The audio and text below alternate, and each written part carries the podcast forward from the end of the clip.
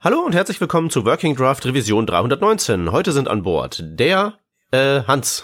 Ja, hallo zusammen. Der Stefan. Servus. Der Shep. Guten Abend. Und meine Wenigkeit, der Peter. Wir haben heute einige mehr oder minder kurze Themen auf der Liste. Das erste Thema hat uns der Stefan eingebrockt.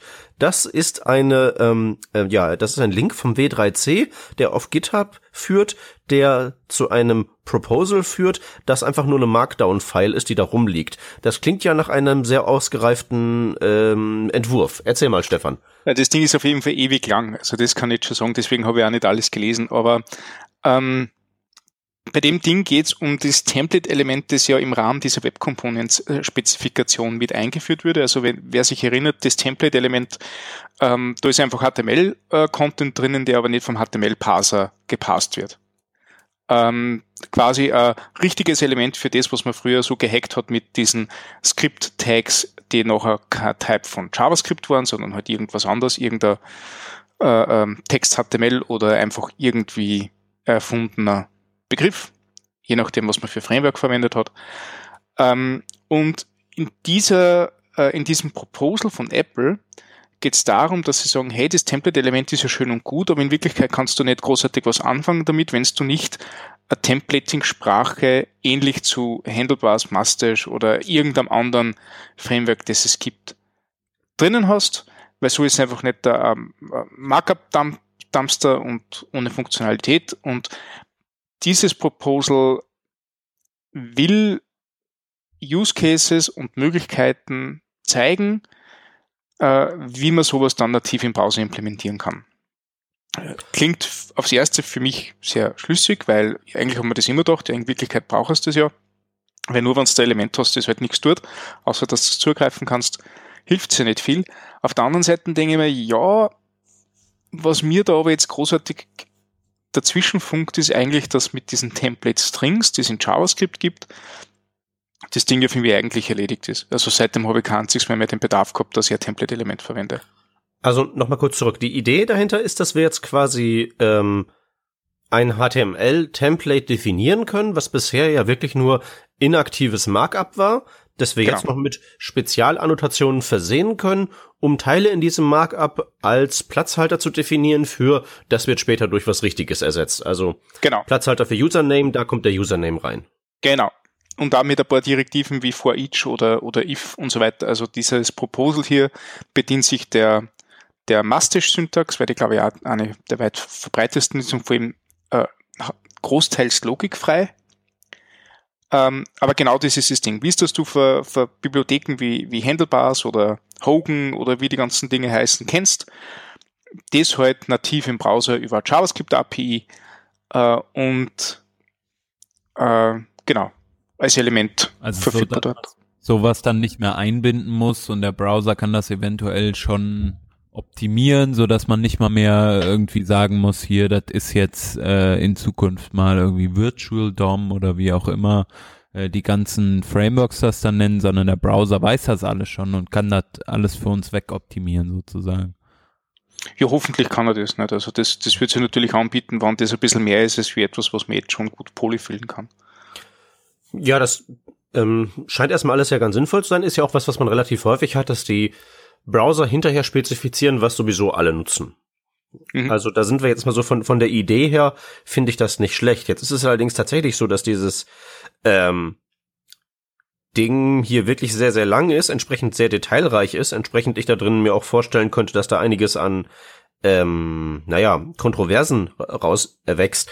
Das, ähm, was mich jetzt an der Stelle interessieren würde, wovon ich keine Ahnung habe, wäre, wie unterscheiden sich denn eigentlich diese ganzen Template-Sprachen wie Handlebars und Konsorten inhaltlich voneinander? Syntaktisch sind die ja mehr oder minder alle gleich, so wie auch dieses Proposal hier.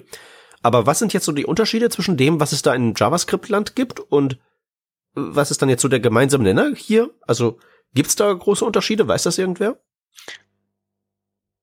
Also was ich jetzt äh, rausgesehen habe, ist, dass, also meiner Meinung nach, aber das ist jetzt meine, meine ganz persönliche Meinung, ähm, gibt es zwei Typen von Templating-Sprachen in JavaScript. Das sind die einen, die einfach wirklich nur äh, äh, Daten, die du reinfütterst, anzeigen, kann, äh, anzeigen lässt. Also äh, logikfrei, ohne großartige Datenmanipulationsmöglichkeiten, sondern dieses Feld hier und wenn du noch Glück hast, dann hast du irgendeine Möglichkeit, ähm, dass du ähm, Iterationen machen kannst, Loops machen kannst, äh, vielleicht eine Bedingung abfragen kannst.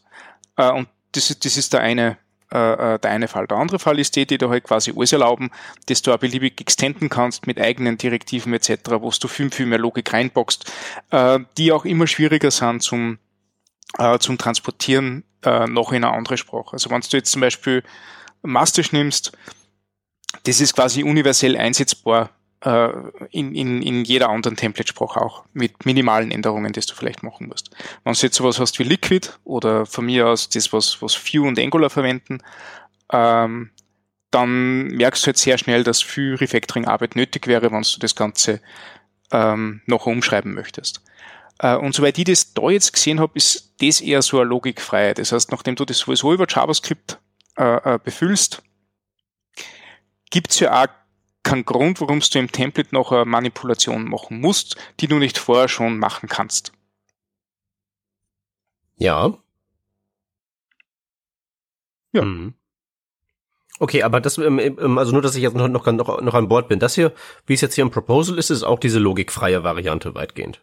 Ja, also was ich jetzt gesehen habe vom, vom Überfliegen, bis auf die, die Ausnahmen wie, wie Loops oder ähm, Conditionals, einfache Conditionals, wie das Element existiert, darum verwende ich es, äh, habe ich da jetzt nicht gesehen. Kann aber auch daran liegen, dass die, sie halt wirklich sehr stark an diese Must-Stage-Template-Syntax an, äh, anlehnen. Hm. Also was jetzt erstmal keine, keine verkehrte Idee ist, weil wie gesagt, am besten mhm. übernimmt man das, was sowieso alle machen.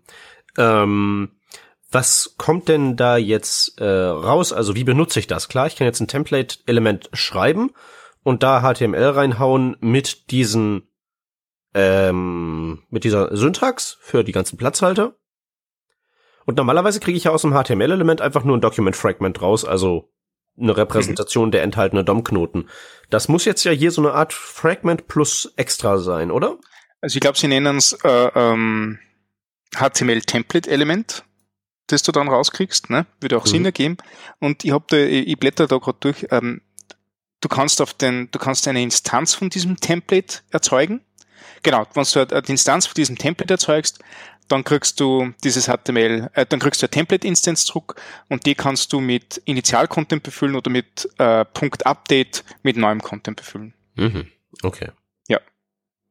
Äh, die Idee ist, glaube ich, äh, und, und die spricht eigentlich dafür eben im, im Zuge dieser Web Components, wo du sagen kannst, okay, du kannst das Template-Element ähm, deinem selbstgeschriebenen HTML-Element hinzufügen äh, und so dann auch die Daten äh, steuern. Also so ähnlich wirst du das über äh, Polymer jetzt schon kannst, nicht? Wenn du so ein Single-File-Component in Polymer schreibst oder in Vue, wenn man so möchte. Ne? Ja, und vor allen Dingen sehe ich jetzt hier ja auch viel, viel eher die Möglichkeit, dass man jetzt um so ein äh, dass man so ein natives Konstrukt ähm, in einen dünnen Wrapper packt und dann diesen Wrapper in beliebigem Framework verwenden kann weil man ja wirklich nur eine Bridge braucht von den Steuerungsbefehlen, die aus dem Framework kommen mhm. und die muss man halt eben zum nativen Ding durchleiten, ja. aber das scheint ja eine mehr oder minder eins zu eins Übersetzung zu sein, zumindest bei den einfacheren Sachen. Ja. Hm. Ja, also das ist das, was ich da jetzt rausgelesen habe. Ja. Ähm, was ich mir halt denke dabei ist das, ähm, ja, finde ich gar nicht so schlecht, weil ich glaube, das Template-Element habe ich äh, noch nie in meinem ganzen Leben irgendwo verwendet. Ausnahme ist vielleicht, wenn ich gerade so ein Framework wie Polymer ausprobiert habe. Ne? Äh, und da ist dann auch mehr Funktionalität drinnen, die noch auch stark polyfilled worden ist. Ähm, wo es Sinn ergibt. Für, für alles andere, wo ich so Templating-Möglichkeiten bräuchte, nehme ich mittlerweile äh, Template-Strings her. Also wenn ich sage, ich möchte mir jetzt nicht irgendeine Templating-Bibliothek einkaufen oder ähm, irgendein, irgendein Framework einkaufen, das für mich solche Template-Sachen löst, mache einen falschen Template-String, exportiere mir den und befülle den nachher auf ähnliche Art nicht. Da hast ja du schon eine Syntax vorhanden, mit der du ähm, so Platzhalter füllen kannst, beziehungsweise eine Funktion aufrufen kannst. Was ja, eigentlich ziemlich fett funktioniert. Da ist jetzt natürlich die Frage, ob du das machst, weil das einfacher ist, als sich mit so einem Template rumzuschlagen und ob es immer noch einfacher ist, wenn diese Features da wären.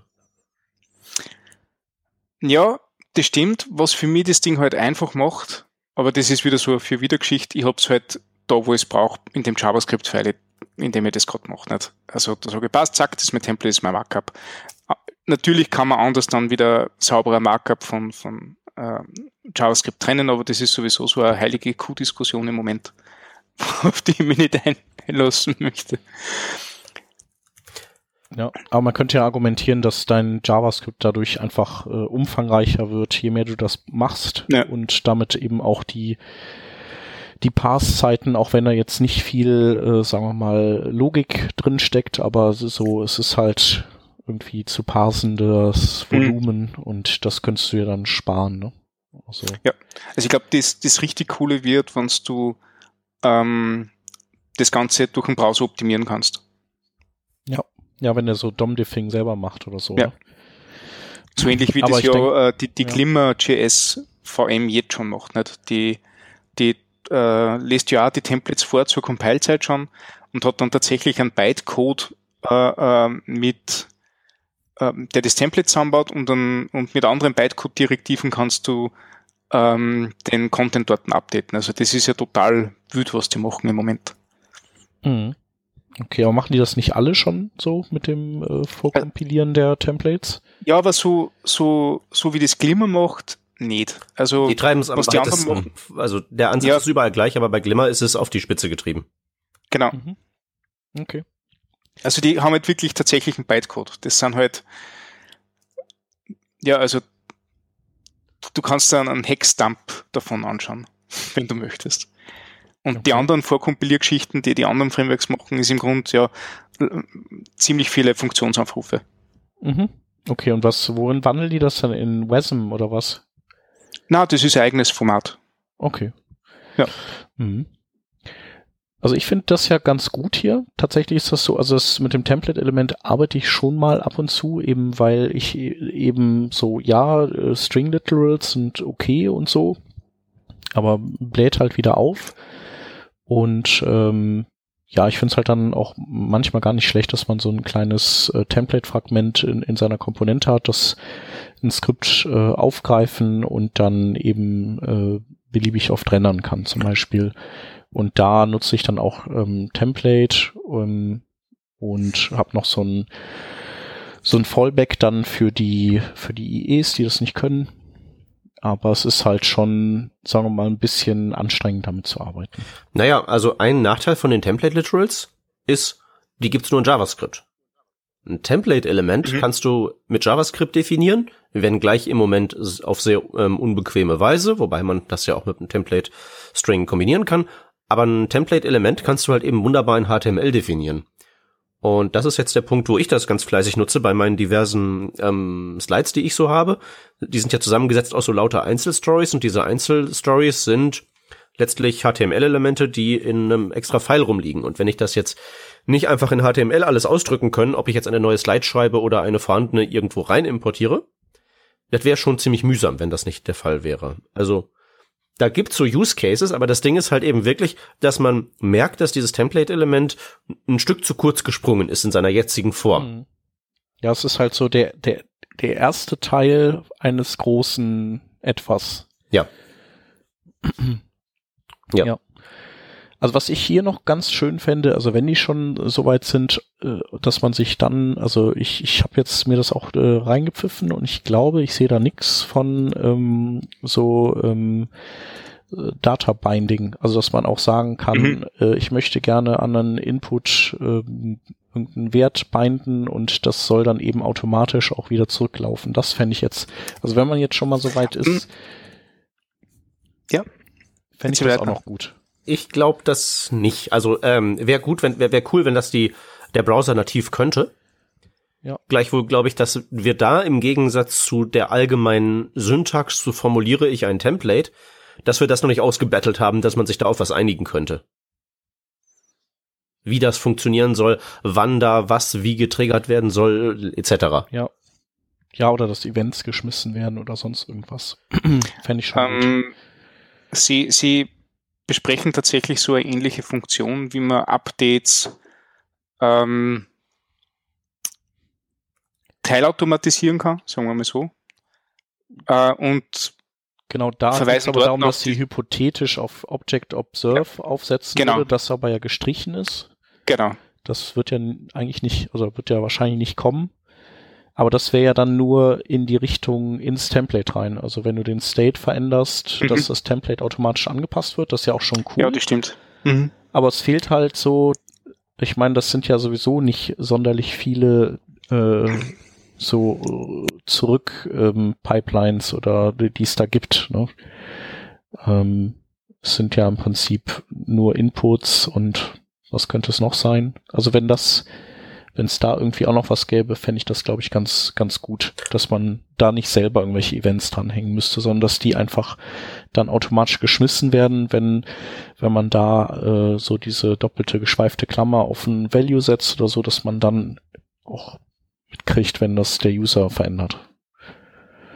Dann wäre es für mich so, dann wäre alles drin, was, was ich bräuchte und gut fände. Ja, aber ich glaube, das müssen, da müssen wir wirklich erst noch rausfinden, was wir als Menschheit insgesamt überhaupt haben wollen. Also, weil, äh, wie wird dieses Data Binding funktionieren? Du musst dann ja auch gegebenenfalls, wenn ich jetzt so einen Input habe, Type Number und ich drehe mein Mausrad, dann willst du das ja auch irgendwie drosseln und so weiter und so weiter. Ich weiß halt nicht, ob man das alles in HTML so ohne weiteres ausdrücken kann. Weißt du, was ich meine? Hm. Das sind, das sind, das sind, Aber das sind du könntest so ja zum Beispiel, Gut, aber du könntest ja zum Beispiel als also Regel sagen, Updates wie auch äh, die ganzen, also in, in jegliche Richtungen sind gekoppelt einfach an äh, Request Animation Frame, also quasi an die Bildschirm Frame Rate. Das reicht ja vollkommen aus. Ja, aber dann koppelst du das da ran und dann kommt irgendwie Framework Autor X um die Ecke und hat sich was Besseres ausgedacht. So. Inwiefern was Besseres? Das weiß ich ja nicht. Das kommt ja erst noch. Das Ding ist halt eben, nach der langen Zeit, wie wir jetzt schon Templates, logikfreie Templates schreiben, ist jetzt so hm. an der Innovationsgeschwindigkeit in dem Bereich relativ klar abzusehen, dass das Ding durchgespielt zu sein scheint. Deswegen glaube ich, kann man sich erlauben, da jetzt eine Spezifikation draus zu schreiben. Data Binding hingegen, da ähm, ne, macht man das so, macht man das so, das scheint halt noch nicht so ganz klar zu sein, weswegen ich zumindest zum jetzigen Zeitpunkt sehr gut finde, dass es da nicht reinkommt, weil da wird, würde das, das würde so kontrovers werden, dass es die ganze, den ganzen Entwurf aufhält, würde ich vermuten. Hm. Okay. Wer weiß, eines Tages mag es soweit kommen, aber da sind wir noch nicht, glaube ich. Ja, und wie ist das so? Weiß man, was andere Browser-Hersteller dazu sagen? Finden das gut? Weiß man nicht, ne? Ich, ich ähm, muss tatsächlich sagen, dass ich jetzt gerade zum ersten Mal mitbekomme, dass das hier existiert. Gut, haben die auch erst vor fünf Tagen vorgestellt. Sehe ich gerade. Okay. okay. Dann bin ich entschuldigt. Im war ja Wochenende und ich war krank und überhaupt und alles. ja. Und es gibt aber auch schon 57 Issues. Ja. 57? Nee, ja, das ist aber hier das, so das ganze Web Components ja, Repository. Hm. Ach so, okay. Ah ja, stimmt. Hm. Na, wobei, wenn du die letzten zehn sind, glaube ich, vom Templates-Element. Also ja. Ja, aber da, da, da sieht man halt schon am, am ersten, am ersten Report direkt, ne? Die Syntax nicht spezifizieren, sondern konfigurierbar machen. Ja? Schweifklammern oder nicht. Hm. Da, da, das ist halt genauso der Punkt, wo ich sage, ähm, das ist erstmal ein valider Punkt, dass man das so hervorbringt, weil das ist Syntax, da kann man ja immer Bike-Sharing betreiben. Aber ich glaube, man könnte das durchsetzen, einfach nur aufgrund dessen, dass das ja eine relativ etablierte Angelegenheit ist. Mhm. Ja, Aber da sieht man schon, Fall. wenn man sich schon darüber uneins ist, wie uneins mag man dann tatsächlich über diese ganzen Data Binding Paradigmen sein, zum jetzigen Zeitpunkt. Mhm. Ja. Na guck mal, es ist alles irgendwie Syntax. mhm. Ja. Ja, das ist auch so ein Ding, wo, wo sich Leute sehr schnell uneinig sein können. Ne? Natürlich, weil ähm, um über Syntax dir uneinig zu sein, brauchst du ja keine Begründung, sondern bloß ähm, eine Meinung. Mhm. Und Meinungen sind wie Arme. Hat halt jeder. Ja, auf jeden Fall. Ich finde übrigens auch, dass die nicht Spaces, sondern Tabs nutzen sollten, wenn die ihren Code zeigen. Unbedingt, bitte. Ja, nee, ich bin gespannt, was das hier gibt. Also ich bin zwar der Meinung, Apple hat noch genug Baustellen, bevor die damit anfangen. Heute gerade noch gelernt, dass äh, Formdata in Safari Mobile nicht geht, was ich echt für, wo ich selber total überrascht war. Ja, frag mich mal. Also sowas sollen die erstmal äh, irgendwie klar kriegen. Und aber wenn die das gemacht haben, dann finde ich das auch eine gute Sache hier. Äh, Formdata, ey. Ich habe mir tatsächlich letztes äh, letzte Woche gegen Ende letzter Woche habe ich was geschrieben und dachte mir so, oh, du nimmst einfach Formdata, dann funktioniert das ja. Genau. Und hab mir ja sogar ab IE10, oder? ja, Ich ja. das überhaupt nicht, und ich verstehe auch nicht, in Safari Desktop geht's doch, oder? Also ist doch Ja. Safari Desktop kann's und Mobile nicht. Ja. Warum? Ja, nein, weiß ich nicht. Aber weißt du, ich habe auch Safari Mobile so, ich habe das überhaupt gar nicht für möglich gehalten, dass es nicht geht, dass ich das erstmal programmiert habe und dachte und dann habe ich mir noch einen Ja. Noch einen cleveren Tweet So war rausgehauen. das heute auch. Hier ein Kollege hat mir das eben geschrieben und ich so, ja, I use direkt mal? Nee, gibt's nicht bei I use? MDN? Oh ja, da steht was, da steht das so. Warum? Warum ist das so? Ich dachte, das wäre das die gleiche Engine. Ja, aber weißt du, das ist doch Apple, das wissen wir doch heutzutage. Immer wenn die was machen, denkt man sich zur Hälfte, oh, das ist aber cool. Und dann denkt man sich, aber Nee, man denkt sich, oh, das ist aber schnell. warum? Äh, schnell? Und da denkt man sich, ah, jetzt weiß ich auch, warum das so schnell ist. Ach so, schnell. Weil die Hälfte einfach nicht macht. Ja, genau, schnell. D- d- d- Das, das, äh, warum das, warum das, das neue iPhone das Portemonnaie so schnell leer macht. Ja. Nun denn, ja, äh, mal gucken. Ist spannend. Gut, äh, wo wir gerade uns über Browser aufgeregt haben, Shep, und wo du dich gerade so richtig schön in Ja. Form gebracht hast. Ich habe gehört, du äh, hast was gegen, ge- gegen Kekse, gegen Superkekse. Bist du auf Diät oder was? Ja, also äh, ich habe heute ein Thema hier reingeschmissen, das heißt Firefox takes a bite of, out of the canvas Super Cookie und äh, da geht es darum, dass es halt diese Super Cookies gibt, die ähm, die das halt äh, ermöglichen, äh, also eigentlich machen die im Prinzip nichts anderes als Fingerprinting, ähm, um jemanden auch dann wieder zu erkennen, wenn er keine Cookies ähm, äh, speichert. Und ähm, ein Weg, das zu tun, abgesehen von so verschiedenen anderen Metriken vom Browser abzufragen, ist eben äh, in die Canvas was reinzurendern, zum Beispiel Text, und das die Canvas dann wieder auszulesen. Und je nachdem, was man für einen Browser hat und was man für eine Grafikkarte hat, ähm, oder vielleicht sogar was für einen Grafikkartentreiber man nutzt, gibt es da eben kleine Unterschiede. Also so, dass dann mal ein Pixel heller oder dunkler ist und dann hat man so seinen seinen relativ eindeutigen Fingerabdruck. Anscheinend gibt es da so viel Varianz, dass, dass man das auch gut einem User dann wieder zuweisen kann.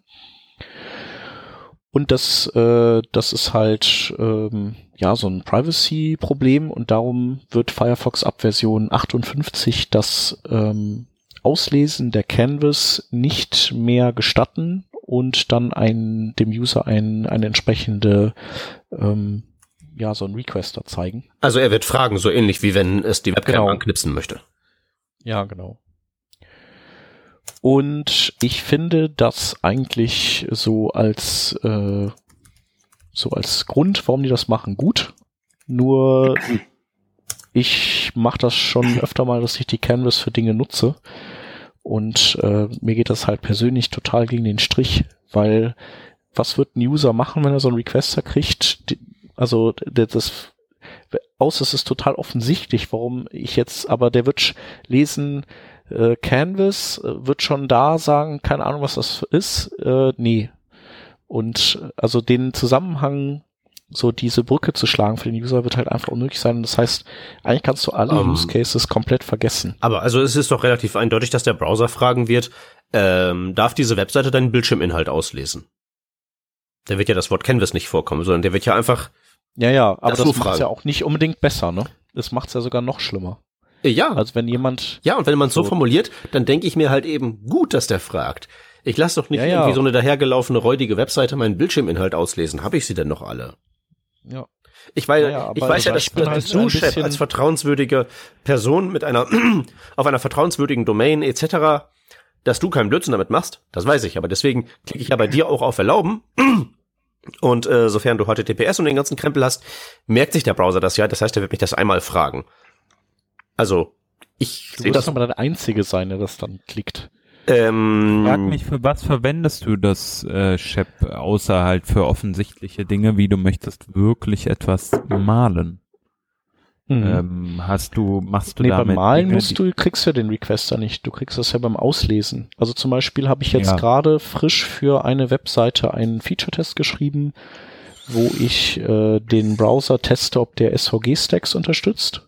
Und das mache ich einfach, indem ich ein SVG habe, das einen Stack enthält und das äh, rennt, da lade ich halt quasi das Bild und renne das in die Canvas rein und danach lese ich die Canvas wieder aus und in diesem Fragment, dass ich dann, äh, dass ein Browser der SVG-Stacks kann, dann auch anzeigen würde, hm. ist einfach ein rotes Quadrat drin und dann lese ich eben die Canvas aus und wenn, wenn der, die Pixel rot sind, dann kann der SVG Stacks und dann, und wenn sie nicht rot sind, dann kann das nicht. Äh, ja. Und wer ist natürlich wieder der Browser, der keine SVG Stacks kann? Safari. Genau, es ist der Safari. So, und dann, ähm, dann äh, lade ich halt für den eine alternative Technik. Und ja. du kannst halt mit, also so, du kannst die Canvas schon relativ häufig auch äh, nutzen. Also zum Beispiel auch um Einzelbilder aus Videos zu extrahieren und also Sachen, ähm, mhm. was ich zum Beispiel letztens für so einen Scroller äh, gut gebrauchen konnte, wo du halt äh, so eine Animation hast und wenn du die als Einzelbilder hast, dann ist es halt zu fett und dann machst du es als MP4-Video, ratterst das einmal durchs Canvas durch, extrahierst die Einzelbilder, das ist dann ein viel kleineres Volumen, um das an den Client zu schicken und am Ende hast du aber trotzdem dann deine Bilder, Bilderserie. Und das sind halt alles so Dinge, die gehen halt nicht mehr. Und ähm, also es ist jetzt nicht so, dass man das im Alltag wirklich immer braucht, aber man hat schon immer mal wieder solche so Sachen oder ein, ein Screenshot von der Seite ziehen, äh, wenn du halt, wenn ein Error passiert oder sowas. Das kannst du halt auch mit SVG machen, ja. nimmst SVG und bettest dann HTML ein, packst das in Canvas rein und ziehst es dann als PNG wieder raus und versendest das zum Beispiel. Ja. Ja, das und das stimmt. ist halt alles für sich genommen nicht schlimm, aber es sind halt so alles so Sachen, die schon ganz cool sind und ich habe einfach so das Gefühl, dass User das dann ähm, einfach nicht kapieren, weil ich würde es auch nicht kapieren und dann lieber nee als ja sagen. Hm. Da müsste man aber also ich ich ich habe da völlig ich, ich verstehe dich völlig, Shep. Oh, Hans, Entschuldigung. Kein Problem. Ich würde sagen, da würde ich als User eigentlich erwarten, dass ich vorher schon von der Webseite mitgeteilt bekomme, ähnlich wie das bei Mobile Apps öfter funktioniert. Hey, ich brauche jetzt gleich ja. mal was von dir. Bitte, bitte, mach das doch mal. Beispielsweise, ja. äh, ich möchte jetzt gleich halt auf äh, einen Screenshot generieren und dafür brauche ich leider den Zugriff auf deinen hm. Inhalt. Ja. Ansonsten ja, kann man das halt so machen. Das, ja. Für so hacky Sachen, wie du jetzt eben sagtest, zum Beispiel irgendein, in Anführungsstrichen, irgendein Feature erkennen. Das ist halt, das ist clever und das funktioniert Schwierig. auch, aber es ist halt irgendwie so ein bisschen nicht straightforward. Also es ist nicht klar, warum der, der Benutzer da jetzt seine Zustimmung ja, geben genau. sollte. Ne? Ja, also womit man das jetzt reparieren könnte, was ich mir ausmalen könnte, ähm, wäre das folgende. Ähm, es ist ja bei einigen Sachen tatsächlich so, dass man diesen ähm, Permissions-Dialog zum Teil kontrollieren kann. Also zumindest zum Beispiel kann man ja bei Notifications äh, steuern, äh, wann der aufpoppt. Ähm, Notifications? Wie meinst du das? Ähm, man kann da ja, ähm, wenn du, also wenn du mit dem äh, Browser Notifications machen willst, kannst du ja äh, sagen, hier Notifications, äh, Request Permissions. Mhm. Und das kannst du ja zu einem Zeitpunkt zum Beispiel machen, wann du lustig bist. Das ist ja schon mal ein, ein Stück Kontrolle, dass du nicht auf die Seite gehst und bevor du überhaupt irgendwo hinscrollst, poppt das hoch. Das bezieht sich jetzt auf die Notifications oder was? Genau, oder also das genau, das gibt ja Technik. Naja, sagen wir mal so, ähm, es gibt ja tatsächlich äh, Spezifikationen, die sich damit befassen, wie dieses Permissions-Modell aussieht. Das ist ja im Moment so ein bisschen Wildwuchs, ähm, wie zum Beispiel die Kam der Kameradialog poppt halt hoch, sobald die Kamera äh, versucht wird anzuschalten. Wohingegen mhm. Notifications dann hoch poppt, wenn du als Entwickler dir das aussuchst. Ja. Ja, ja du hast halt ein anderes keine, Beispiel. Ja. Ein anderes Beispiel ist zum Beispiel, wenn du äh, so eine Progressive Web App baust und auch schon mit diesem Installation und dem Manifest und dem ganzen Gebimsel, kannst du mit ein bisschen Aufwand dir deinen eigenen äh, Installationsbutton bauen. Das muss nicht über das Browser UI passieren. Du kannst fragen, hey Browser UI, willst du gerade den installiere diese PWA-Button anzeigen? Äh, wenn du, wenn das der Fall ist, dann Prevent Default zeigt meinen eigenen Installationsbutton mit einer kleinen Erklärung drunter zum Beispiel an. Mhm. So, und unter dem, und, und so könnte ich mir halt vorstellen, dass man das deinen Use Cases ein bisschen schmackhafter machen kann, indem man zum Beispiel sagt, äh, hupsi, Error ist passiert, hier ist eine katastrophale Fehlermeldung, ähm, und dann sagen, also zum Beispiel, dass es halt so einen Button gibt, wo der Nutzer sagen kann, ich, ich will das jetzt den Fehler schicken, zum Beispiel. Screenshot. Also, wie man das ein bisschen schmackhafter machen kann. Da kann ich mir Sachen vorstellen, wie das dann für dich ähm, im Vergleich zu geht gar nicht weniger unbequem wird, zumindest mal. Klar. Ähm, nee, das kannst, kannst du schon machen, aber es gibt halt bestimmte Dinge, die kannst du halt auch nicht machen. Ne? Der Feature-Test zum Beispiel. Also der ne? Feature-Test, den kannst du halt komplett knicken. Ja. Also da wäre halt dann nur die äh, Frage, ähm, kann man ihn dann nicht äh, zumindest auf Geräten, die den Requester dann öffnen würden, also ähm, weglassen. Also genauso Geolocation. Das ist ja auch so ein Ding, ähm, ich weiß gar nicht, Chrome hat da jetzt auch, glaube ich, einen Requester, oder? Ähm, oder das, das, das oder haben die das nur ab, abgeklemmt auf HTTP und jetzt gibt's, geht das nur noch auf HTTPS? Also letzteres kann ich halt bestätigen, ersteres weiß ich nicht. Ja. Also weil das wäre halt dann auch noch okay, also oder sagen wir mal, man könnte dann zumindest äh, auf Browsern, die das erlauben, weiterarbeiten damit. Ich, ich will ja auch nicht, äh, ich letztlich will ich aber den, den Firefox, der kann das ja. Also ich will dann nur nicht einen Requester aufgehen lassen für was, was bei dem sowieso geht. Also wenn hm. man dann auch gucken könnte, so äh, ist das äh, möglich so, dass man das vorher abfragt, das wäre halt auch schon mal hilfreich.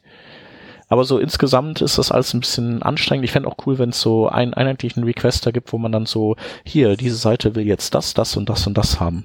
So, was, was davon darf die, so wie bei Android-Apps oder so. Fände ich auch mal gut.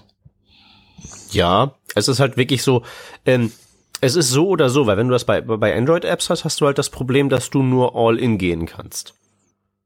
Ähm, beziehungsweise du kannst es halt nicht, aber du kriegst erstmal, bevor du auf die Seite gehst, du kriegst halt diesen Dialog irgendwann mit diesen vielen Sachen.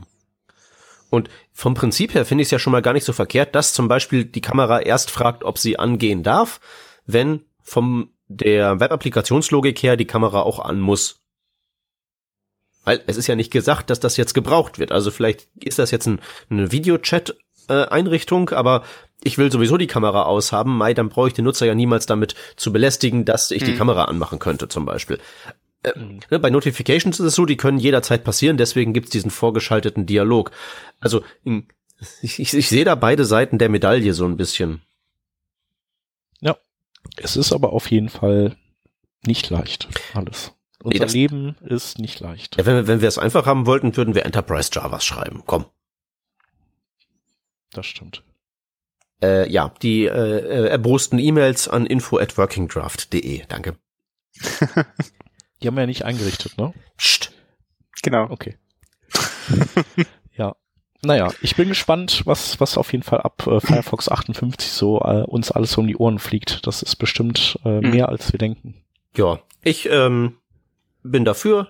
Je mehr da blockiert wird und je weniger hinter meinem Rücken passiert als Nutzer, als Surfender, finde ich das gut. Und als Entwickler muss ich mich halt damit abfinden. Ja. Wir haben noch ein drittes Thema hier oben fliegen. Äh, das, heißt, das ist überschrieben mit äh, Anime.js und das Anime.js hat das etwa was mit japanischen Comics zu tun. Ich wollte es gerade fragen, kommen jetzt Tentakel, ja? so ähnlich. Das ähm, ist Hentai, was ja, du meinst. Das ist Hentai. Ich kenne mich mit sowas ja zum Glück nicht aus. Alleine, dass die Begrifflichkeiten da fallen, das hätte man nie in, in meinen kühnsten Träumen erwartet. Na, äh, Anime.js ähm, ist anders spannend.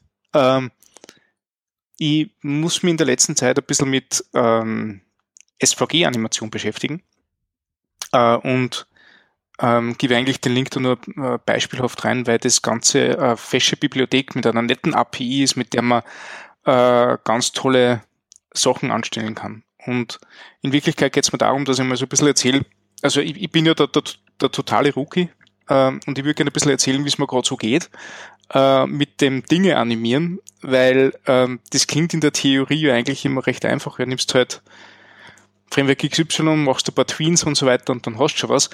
Äh, tatsächlich hat mir da immer so ein bisschen der Sprung gefehlt von äh, animier ein Objekt, das, keine Ahnung, von links nach rechts äh, zischt und wieder retour, bis hin zu einer richtigen, vollwertigen Animation, die super cool ausschaut, die ja wirklich äh, witzig ist und pfiffig ist, mit der man was anfangen kann. Und ähm, witzigerweise ist es ja so, dass äh, wenn man sich Artikel oder, oder Bücher dazu durchliest, hat mir immer so das gefehlt, dass ich äh, von diesem ursprünglichen, okay, das sind jetzt die theoretischen Konzepte, äh, das sind die technischen Möglichkeiten, die ich habe, äh, jetzt macht dort eine fesche Animation überhaupt hingekommen bin. Und mir hat von Anime.js die Dokumentation riesig gut geholfen, dass ich mir das einmal so ein bisschen durchdenken kann, was eigentlich alles geht.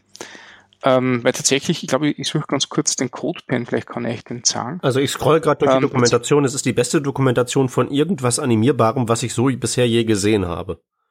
Exakt, das ist das Ding, deswegen wollte ich das, wollte ich das reinschmeißen.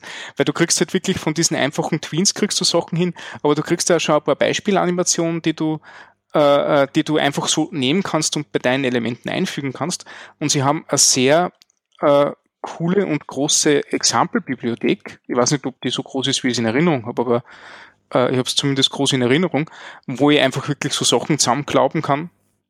Äh, auf Copin ist es ähm, wo ich einfach so Sachen zusammenklappen kann und die in meine eigenen Animationen verwenden kann. Äh, und mittlerweile fange ich an, dass, dass dadurch, dass ich diese ganzen Beispiele sehe, jetzt mal, wenn ich vor so einem neuen Animationstask bin, jetzt da selber Ideen habe, wie ich das Ganze umsetzen könnte.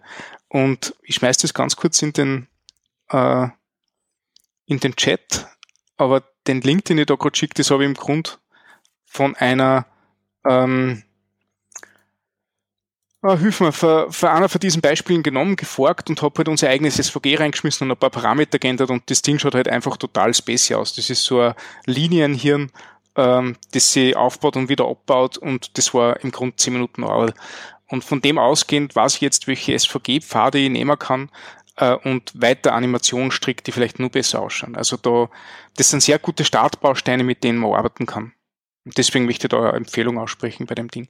Und halt also die Frage, dass ähm, wenn man Animation machen möchte, fällt mir halt nur immer so ein bisschen das ähm, Zauberwerkzeug, das Ganze zu lernen. Also da bin ich sehr, ähm, weiß ich nicht, immer nur fragend. Hm.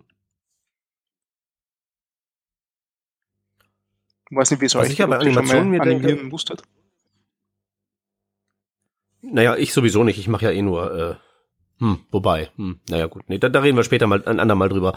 Aber ähm, was ich mir halt eben denke, so Animationen, die, äh, also ich finde es eigentlich ein bisschen komisch, dass diese Animationen äh, so regelmäßig ähm, einfach so der Webentwicklung überlassen werden. In dem Sinne, dass es da nicht ähm, irgendwie so was Defaultiges gibt und sei es pro Framework, weil das ist ja schon so, dass so für gewisse Animationen man, das kennt man ja von zum Beispiel von seinem Mobilgerät, dass es da so gewisse Defaults gibt.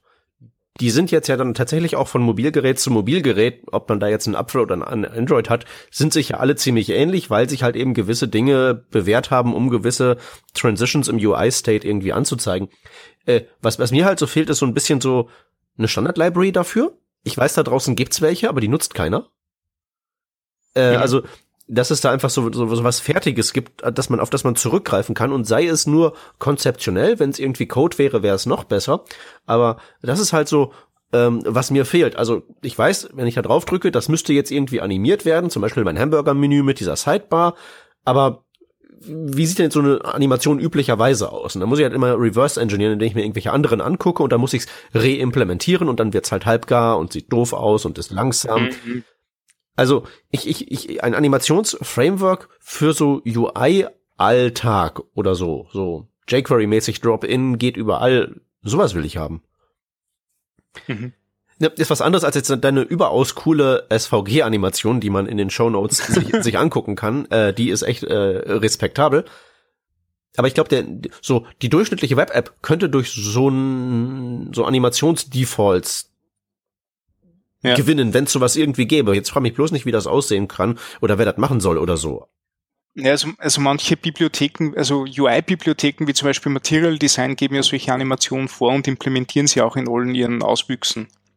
Also das ist ja schon mal ein erster Schritt in die richtige Richtung. Aber da haben sie halt auch etliche Designer Gedanken drüber gemacht, wie sowas ausschauen könnte und funktionieren könnte. Ne? Also das reicht ja von einfachen Transitions bis hin zu äh, äh, aufwendigen Ripple-Effekten und solchen Sachen, die ja. durchaus nicht so einfach umzusetzen sind. Ja, also es, es ist zweierlei kompliziert. Es ist einmal kompliziert, ähm, erstmal sinnhaft auszuwählen, welche Animation oder welchen mhm. Übergang für welche Aktion man braucht. Das ist schon knifflig genug und dann ist halt auch noch gut umzusetzen. Tausend Dinge gibt's, die man falsch machen kann. Da, da, dann weißt du, da müsste, da müsste eigentlich irgendwas aus der Dose geben. Ja. Ja, das stimmt. Ähm, also wo ich mir grundsätzlich immer schwer getan habe, sind Animationen, die äh, nur mit HTML-Elementen irgendwie funktionieren. Also äh, dieses, diese, dieses Animation Property in CSS, das man auf HTML-Elemente anwenden kann, verwende ich sehr, sehr selten. Ähm, ja, du, das, das nur kann, dann, wo das, das, das, kann keiner. Also ich habe das, ja. ich, ich kann so Transition, ähm, was war das, Property und Dauer. Das ist, was ich aus dem ja. Kopf hinkriege. Also Transition ist ja nutz, nutzbar, nicht? Also Transition ist ja total cool eigentlich. Ja, Transition ähm, ist nutzbar. Animation, Animation hat das Problem, dass es zu komplex ist, um einigermaßen ja. bequem in CSS ausgedrückt zu werden. Ja. Wo ich mir mittlerweile schon einfacher tue, ist mit äh, SVGs animieren.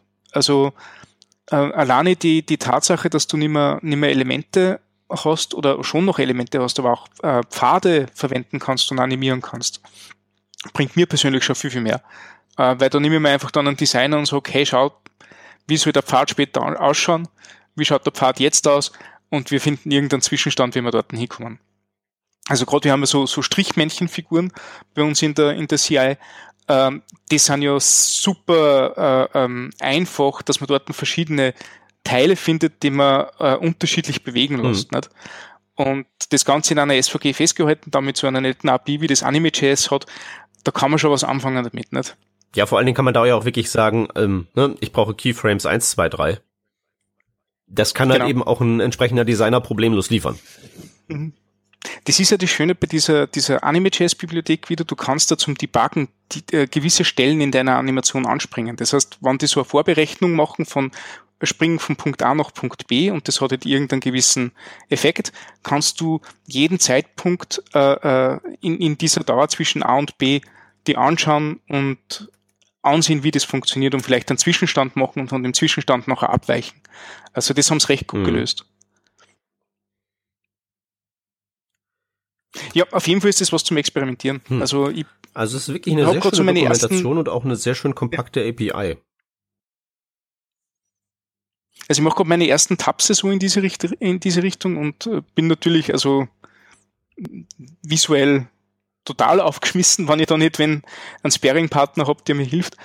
Ähm, aber die, die, die Effekte, die man damit lösen kann und die Beispiele, die es dort gibt, dass man auf eigene Gedanken kommt, das hat mir sehr, sehr geholfen für das, dass ich so ein ähm, visuelle Dampfwalzen bin.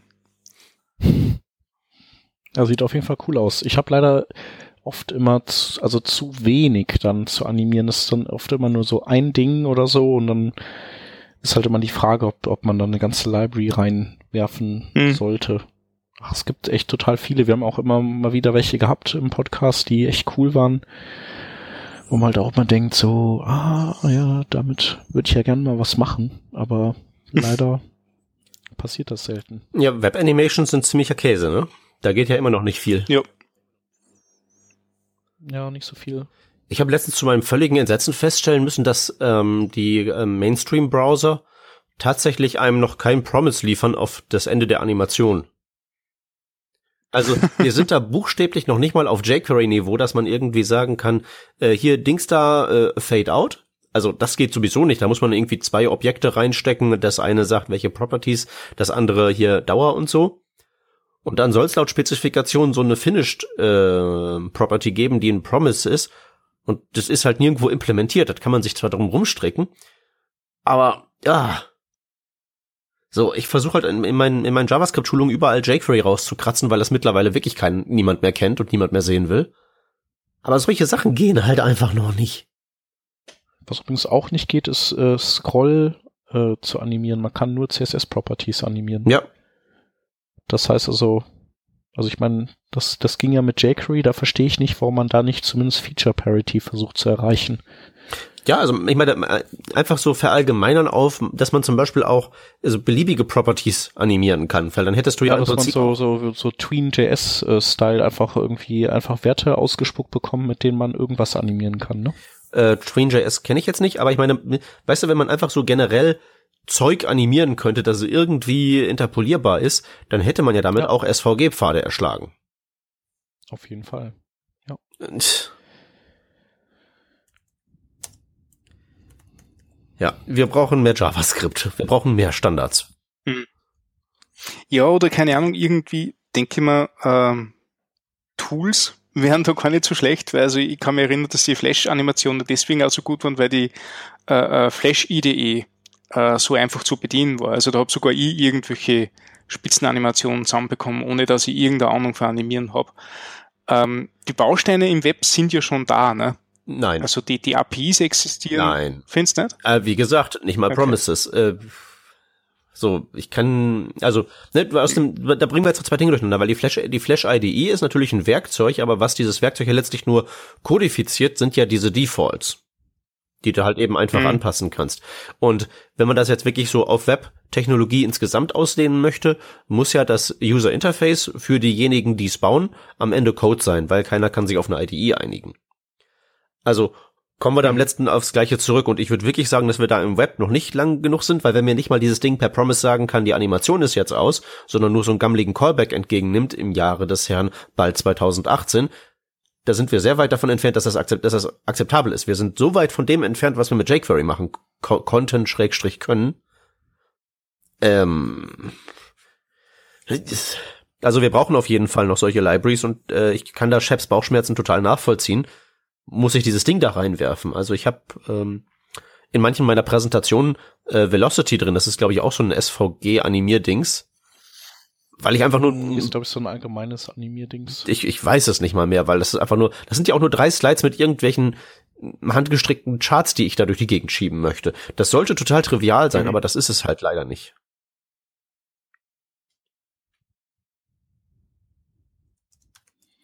Tja. Wir sprechen uns in drei Jahren wieder.